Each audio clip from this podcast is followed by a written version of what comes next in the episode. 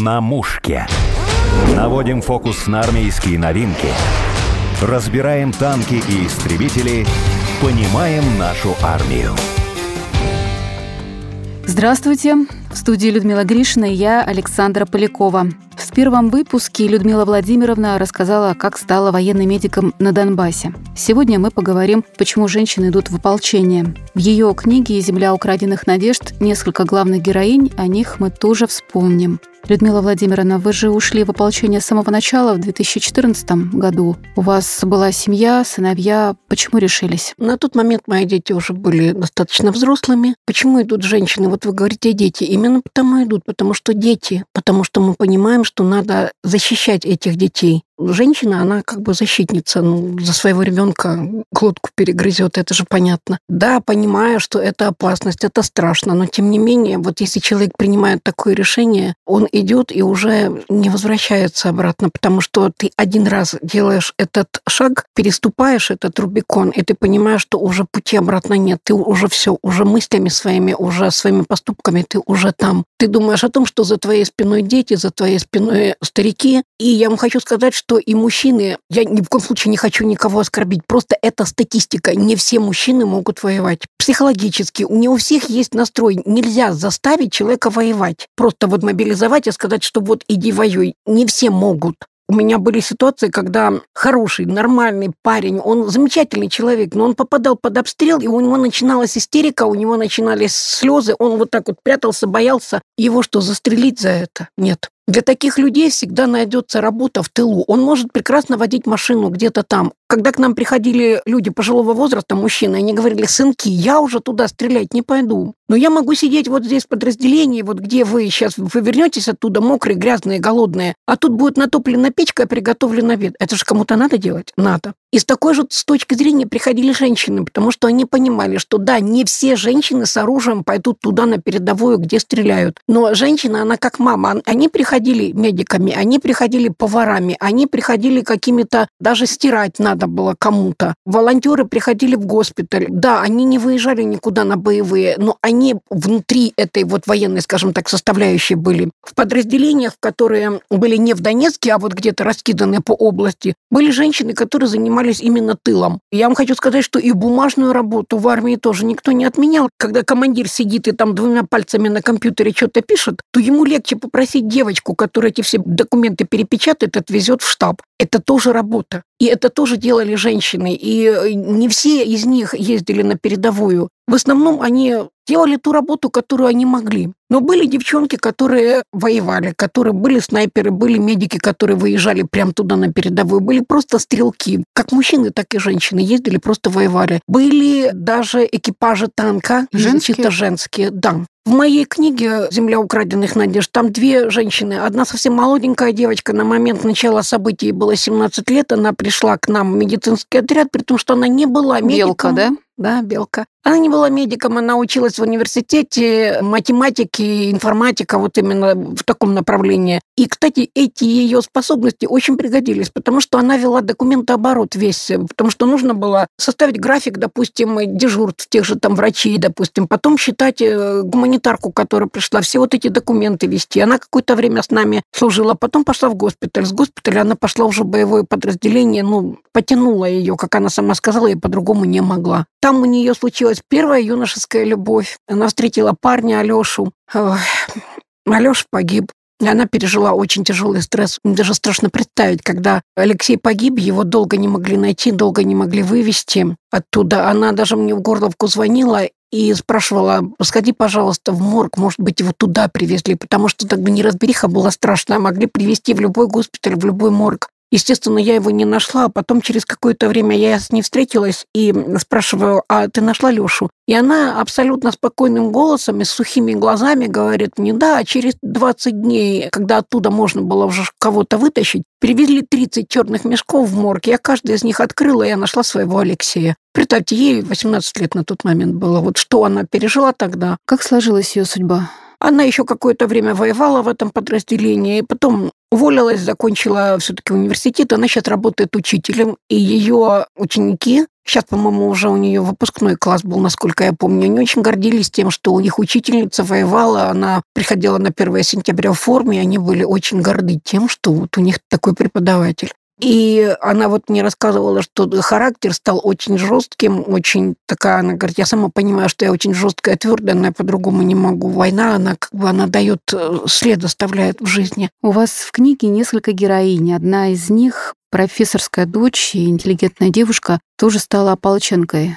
Расскажите о ней. А вторая женщина, Дарья, совсем как бы противоположность. Она жила в Москве на тот момент. Она историк, кандидат исторических наук, и у нее специфика ее работ исторических. Это Первая мировая война, гражданская война. И для нее все то, что происходило на Донбассе, тоже как-то вот ее затронуло. Для нее было очень близко. И она еще занималась реконструкцией. Знакома была с Игорем Ивановичем Стрелковым, когда она узнала, что он там. Она поняла, что ну вот не может она, не усидит она дома, она поедет туда. Она женщина верующая и решила поехать туда медсестрой, сестрой милосердия, чтобы как, хоть каким-то образом оказывать помощь э, бойцам. Вот кто заинтересуется книгой, можно будет потом найти в интернете, купить и почитать. Вот она рассказывает, как она добиралась через Ростов, через Луганск, как она с ребятами, с бойцами-добровольцами, как она ехала в Донецк. Их Это... почему-то не пускали долго туда. Долго не пускали, они никак не могли перейти границу. И я уже, когда рассказываю об этой книге, я говорю, что ее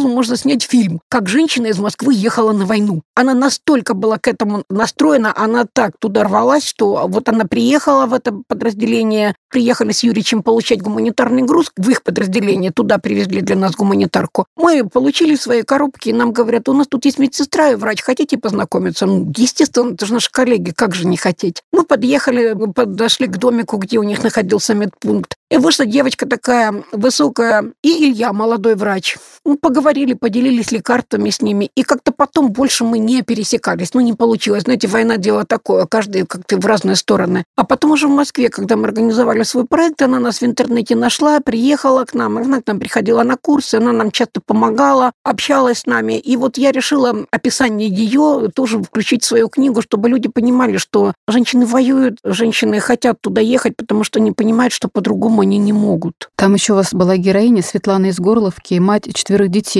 На данный момент у нее пятеро детей, она служит. Она все воюет, Она да? Она воюет. Она кем была там? Она у нас в госпитале была манипуляционной медсестрой. И мы старались ее никуда на выезды не брать, потому что мне сказали, что у нее четверо детей, и муж воюет, и я просто ее очень-очень берегла, потому что я понимала, что не дай бог, что случится. Она рвалась с нами всегда на каждый выезд, и однажды получилось так, что вот никого не было, а вот только я, она и еще один молодой врач, Роман. И мы выехали на обстрел, обстреляли, по-моему, на седьмом этаже квартиру. У мужчины было ранение в живот, обширное кровотечение. И когда мы его спускали по лестнице, он еще был жив. Мы только сели в машину. По дороге мужчина умер. Ну, там действительно было без вариантов. Там ужасно было. А вот она ездила с нами. И после этого выезда это стало для нее толчком. Она сказала, я все равно попаду на передовую. Я пойду в те подразделения, которые вот непосредственно вот где вот здесь и сейчас надо оказать помощь. Удержать ее было невозможно, потому что каждый человек свою судьбу выбирает.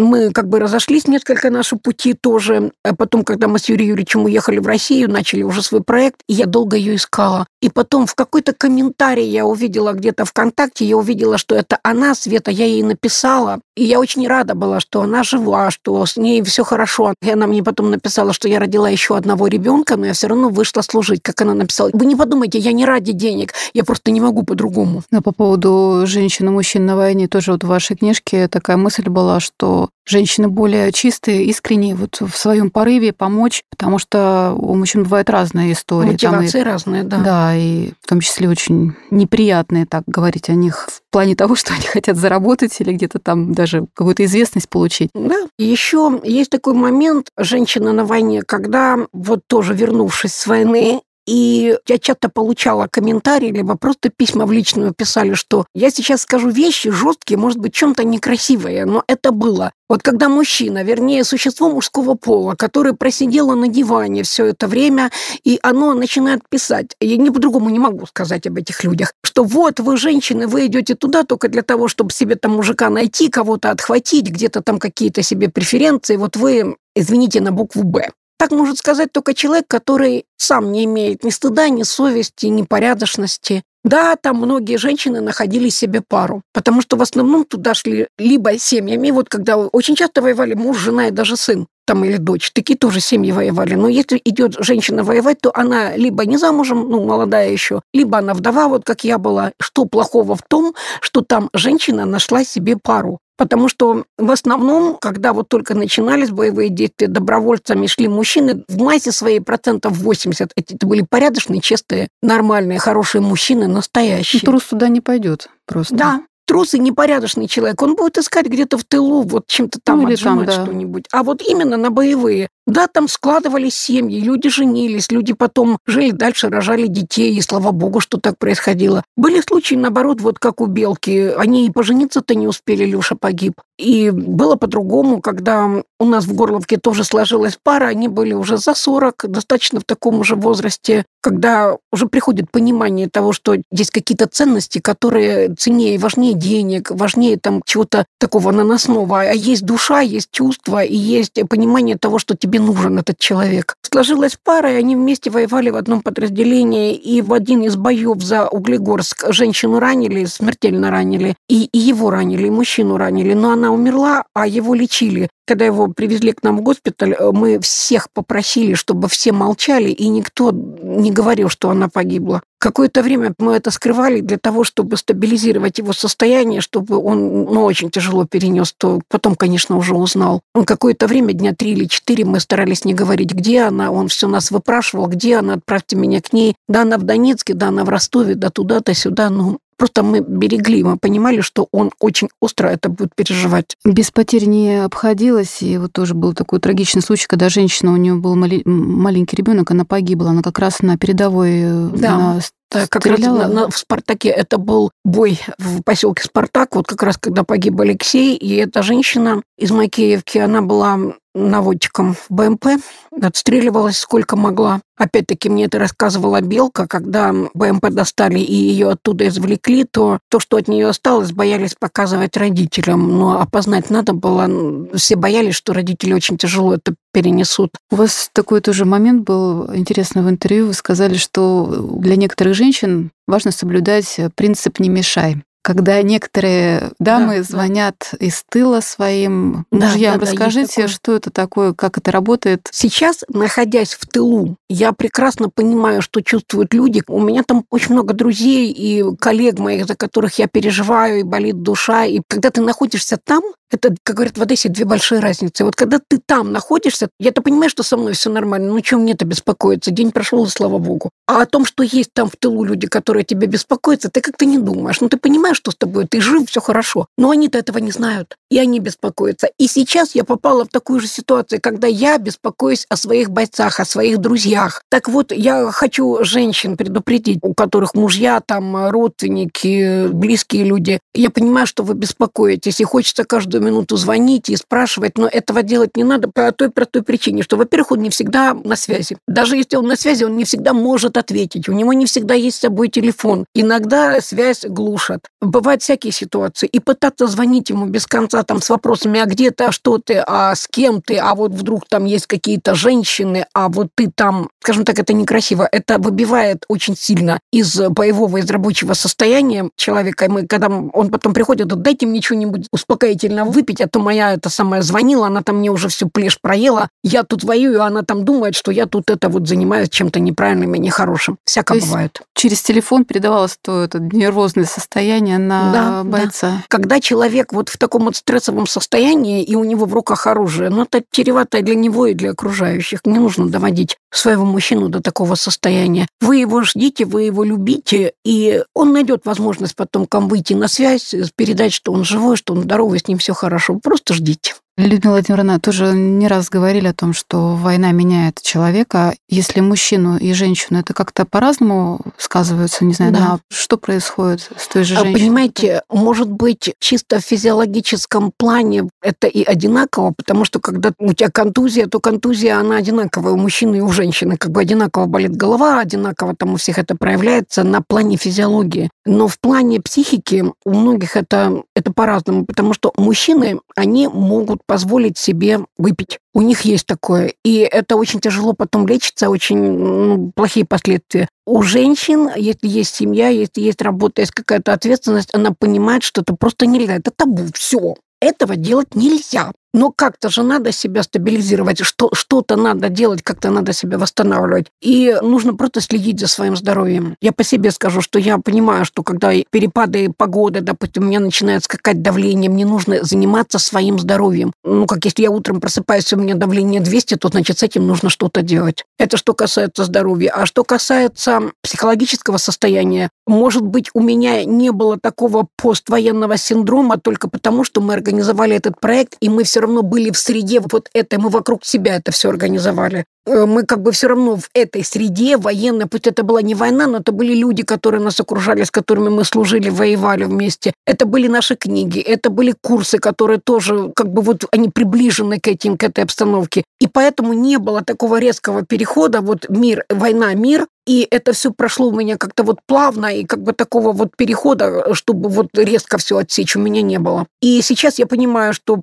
поехать туда все-таки прошло 8 лет. Уже здоровье, уже состояние моего организма, оно не позволяет мне работать настолько полноценно, как это было в 2014-2015 году. И я понимаю, что если я туда поеду, то я уже могу оказаться не помощью, а обузой. А я всегда всем женщинам говорю, девочки, вы определитесь для себя. У женщины в такой экстремальной ситуации есть две роли, либо помощь, либо обуза. Если вы по своему моральному состоянию, вы понимаете, что вы можете пойти туда, допустим, медработником, либо стрелком, либо еще кем-то, либо просто помощником, идите. Если чувствуете, что страшно, лучше не надо. Страх – это нормальное состояние. Человек, который не боится, значит, у него что-то с головой не все в порядке. Людмила Владимировна, если говорить вот о том, как вот вернуться с войны, может быть, какие-то советы, на что переключиться, как себя найти той же женщине, или ей все таки проще если есть семья, ну, если, мы допустим... как бы более гибкие в плане даже психологическом, нам легче подстраиваться. Вот как женщина, которая приходит на войну, она быстро встраивается в эту систему, то, что вокруг нее происходит. Точно так же возвращается она домой, и как бы бытовые моменты никто не отменял. Дом, стирка, готовка, уборка, и ты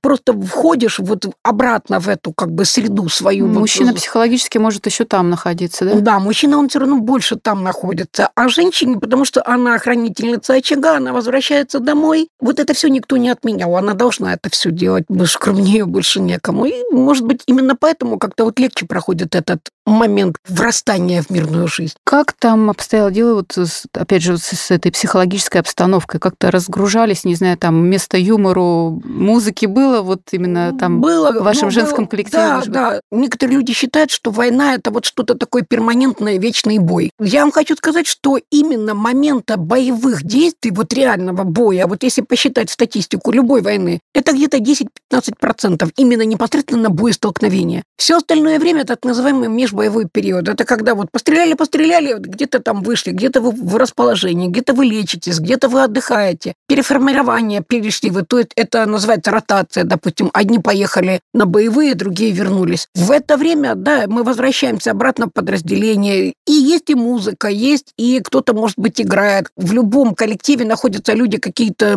юмористы, которые пытаются поднимать настроение друг другу. Есть интернет, значит, можно посмотреть какой-то фильм, послушать какую-то музыку, как-то разгрузиться. Главное не начинать пить, потому что потом очень тяжело остановиться. Это бывает, когда, допустим, у подразделения тяжелые потери, вышли, похоронили, и потом тяжело выходить, очень тяжело. Иногда в стрессовых ситуациях бывает так, что кроме вот рюмки водки как бы ничего другого нет, и иногда приходится просто вот выпить. Как лекарство, да. Зубы сжать и терпеть, потому что у меня за год, наверное, три раза были такие ситуации, когда действительно я возвращалась в расположение и понимала, что если сейчас что-то не выпить, то можно просто сойти с ума как говорится, вот кулаком в стену стучишь, и ты понимаешь, что у тебя уже костяшки в крови, а ты не можешь остановиться, потому что надо вот это вот куда-то выплеснуть. Оно внутри сидит, его надо куда-то деть. Особенно, когда с детьми ранеными, это, это очень тяжело.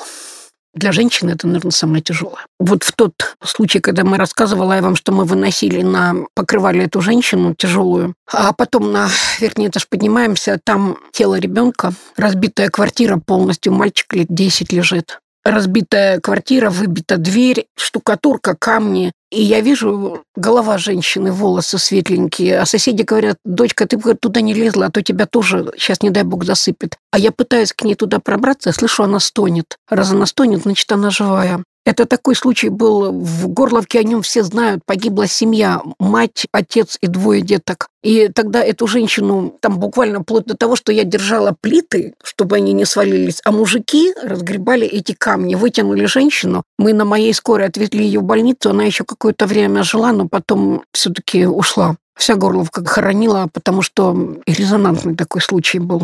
Я до сих пор это помню, мне иногда снится даже этот случай. Людмила Владимировна, а расскажите про женщину, которая особенно вас, может быть, удивила на войне, где вот она выполняет мужскую непосредственно роль. У нас в Горловке до сих пор воюет очень интересная женщина. Ее позывной Корса, она руководит артиллерийским дивизионом. Это грады, это залповая система град. Об этом уже, наверное, все сейчас знают, что это такое. Женщина руководит мужчинами, э, руководит таким подразделением, скажем так, не слабым. И ее уважают. Знаете, ее слово «закон». Вот мы когда-то, я приезжала к ней подразделение, мы с ней общались. К ней относятся, я даже не знаю, как это сказать, вот как к командиру. Она как мама для них всех. Но она очень жесткая. У нее все в кулаке. Ее уважают ее, может, чем-то даже бояться. И это правильно, потому что порядок должен быть. Везде должен быть порядок. А кто, как не женщина, этот порядок наведет? Но она очень женственная, она такая худощавая, она такая вот привлекательная, она как женщина очень хороша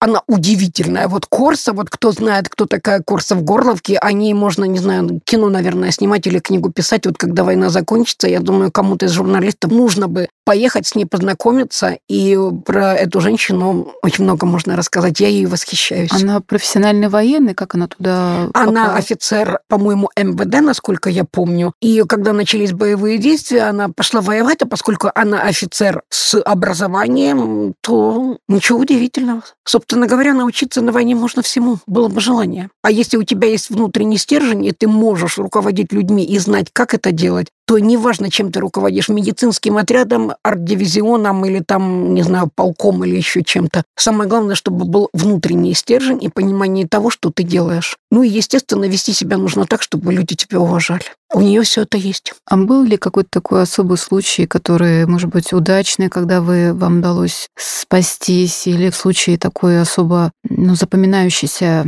день, когда удалось победу одержать в каком-то бою? Это был случай, когда был такой поселок Логвиново, это когда закрыли уже Дебальцевский котел, и вот это маленькое село Логвин, даже не поселок, это село, маленькое село Логвиново, оно на острие получилось. Через это село могли прорваться силы украинские, либо деблокированные, либо наоборот, чтобы выбить наших ребят и разорвать этот котел. И вот в этом маленьком селе, такой маленький Сталинград, скажем так, локальный был, от этого села не осталось камня на камне целого. И мы несколько раз туда ездили с Юрием Юрьевичем на нашем МТЛБ. Это такая бронированная машина, на которой мы приезжали, мы забирали раненых, туда привозили боекомплект, ребят снабжали. И был один день, когда мы ездили за сутки, мы три или четыре раза мы туда ездили. Туда-обратно, туда-обратно. И э, когда начались уже бои за Логвинова, и я когда пыталась потом вспомнить эти дни, они у меня слились в один. И были такие дни, когда я просто не помнила ни дней, ни суток. Настолько как-то вот,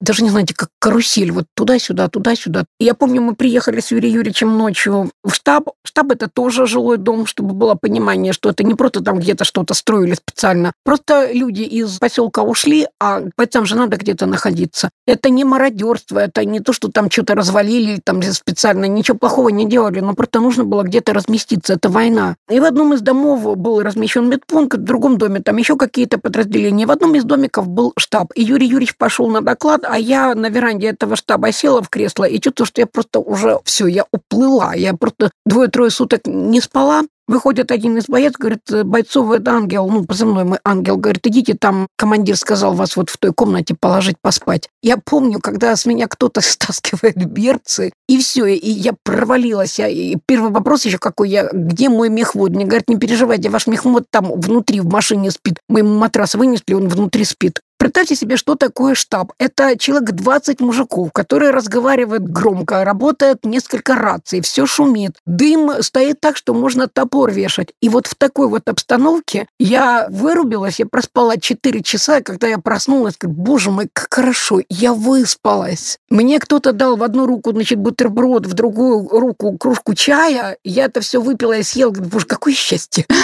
Я поспала 4 часа, и мне еще дали горячего чаю, это же здорово. Кто не воевал, тут не поймет. Людмила Владимировна, ангел, кто вам дал такой позывной? Бойцы.